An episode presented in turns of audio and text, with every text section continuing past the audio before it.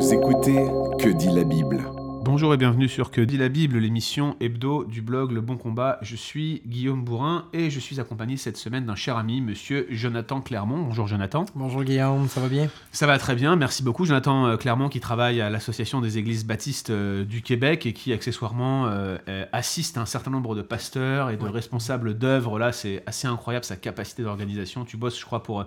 Acte 29 ici au Québec. Exactement. Euh, tu travailles aussi pour Sola, euh, auprès de Yannick Etier notamment, qui est le président de Sola, donc c'est la. Gospel Coalition québécoise. Mhm.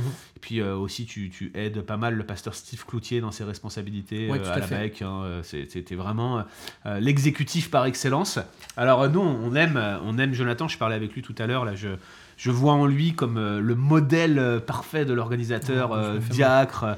Et je l'ai déjà dénoncé dans de nombreux podcasts. Je me Mais- fais lancer des roses. Il se fait lancer des roses, mais, il, faut nous, il, faut, il faut nous payer pour être sur ce podcast. ça. mais, euh, mais, mais surtout, euh, euh, ce qui me frappe chez Jonathan, c'est c'est sa, sa capacité à, à vraiment intégrer les données bibliques et à aller en profondeur.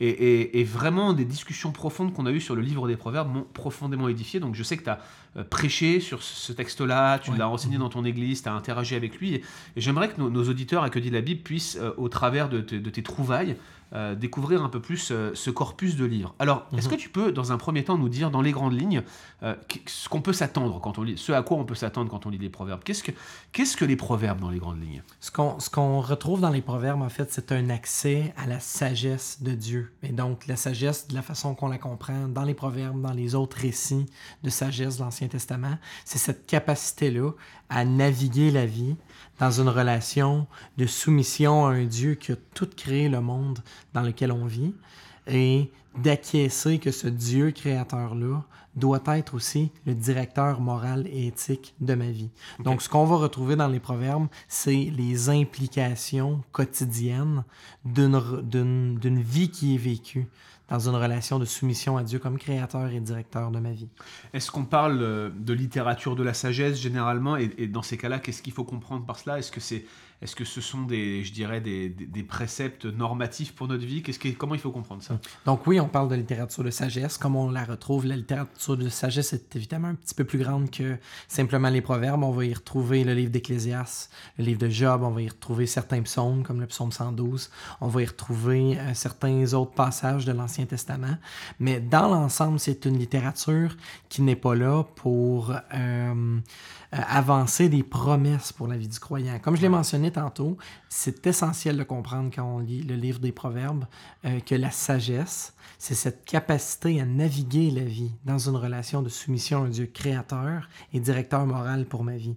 Ce qui fait que le livre des Proverbes ne faut pas se présenter comme un ensemble de promesses, mais un ensemble d'implications pratiques pour celui qui veut vivre une vie avec sagesse. Est-ce qu'il contient néanmoins des promesses? Est-ce qu'il y en a quand même quelques-unes, peut-être des promesses à l'intérieur du livre des Proverbes? Ce qu'on voit généralement, c'est que le livre des Proverbes fonctionne comme suit.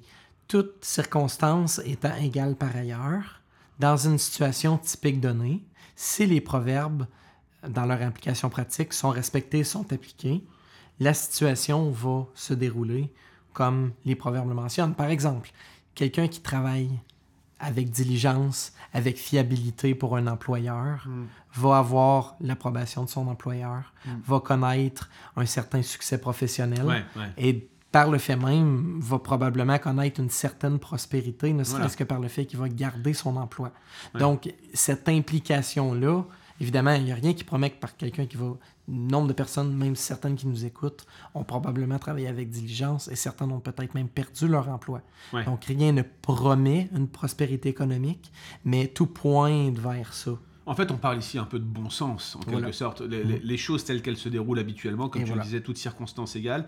Euh, en réalité, les, les proverbes ne sont pas euh, une promesse de réussite si tu mets en pratique des commandements, mais plutôt, euh, euh, je dirais, euh, quelque chose qui ressemble de près ou de loin à voilà comment les choses se déroulent en marche normale quand tu fais les choses correctement. Oui, en règle générale, celui qui travaille euh, a tendance à jouir de davantage que celui qui est paresseux, et c'est pour ça qu'on a souvent ces contrastes, euh, pour reprendre cet exemple Et voilà. dans le livre Je- des proverbes. Je prends quelquefois l'illustration de l'entraînement physique.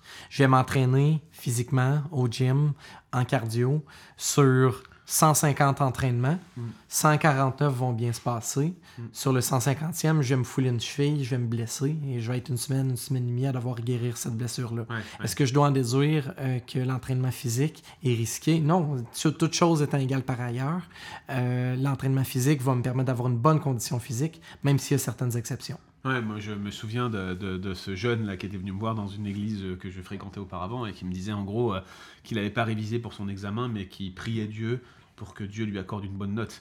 La, la- la sagesse des proverbes, euh, ce n'est pas de prier Dieu pour avoir une bonne note. C'est bien de prier Dieu, mais la sagesse des proverbes, c'est c'est réellement travailler de, travailler fort Mhm. pour avoir une bonne note. C'est- Exactement. C'est c'est ça, ce à quoi la sagesse proverbiale nous, nous conduit.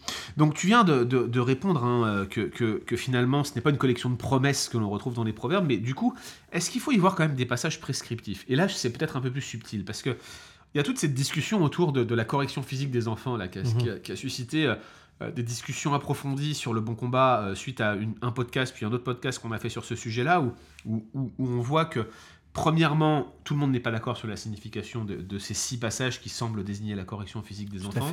Nous, on a pris une position sur le bon combat qui, qui laisse penser que ça parle pas directement de, de correction physique, même si c'est implicite. C'est plutôt l'idée de direction, de, euh, de conduite des enfants qui est, qui est en jeu ici. Mais au-delà de ça, il y a quand même le fait que beaucoup euh, ont, ont lu les proverbes comme des commandements, comme des prescriptions. Euh, Il y a eu des condamnations là, euh, et, et des scandales récents de, de pasteurs ou de croyants qui, qui, qui corrigeaient les enfants de leur église. Ils le faisaient sur la base de ces six passages des proverbes. Ils, ils prenaient ça comme des prescriptions.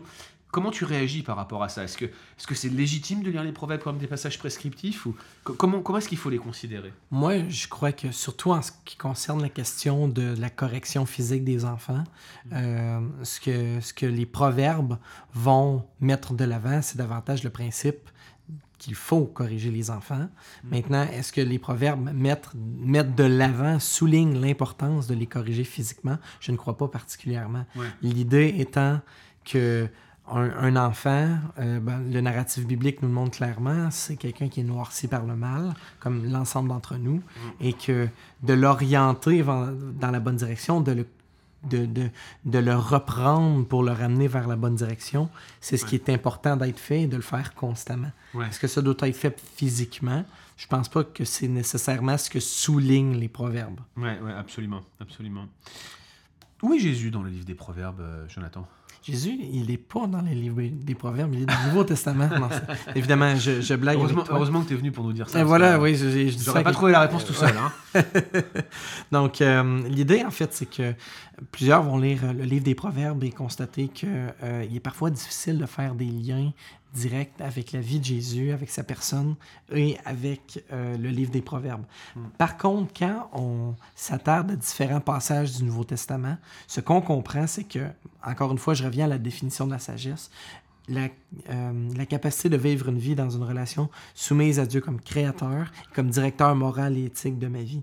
Jésus a accompli ça parfaitement. Et dans plusieurs passages du Nouveau Testament, on est capable de voir que c'est mis en lumière.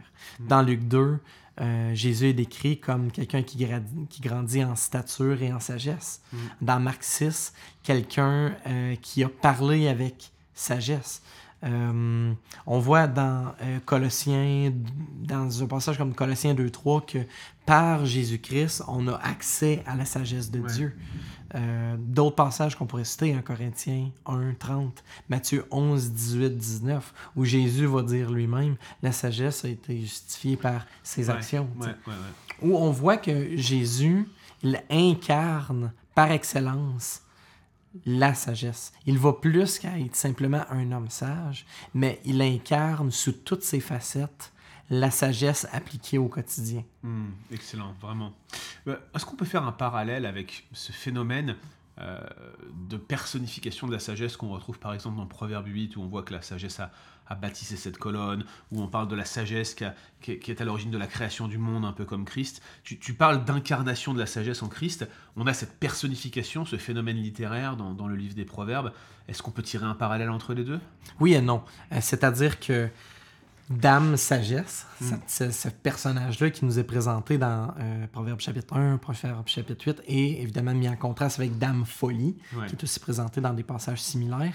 Dame Sagesse est l'incarnation de la sagesse, la personnification de l'attribut de sagesse à un personnage. Tandis que Jésus-Christ, il n'est pas ce parallèle-là direct, mais davantage il est celui qui, en toute chose, nous donne accès à la sagesse de Dieu quotidiennement vécue.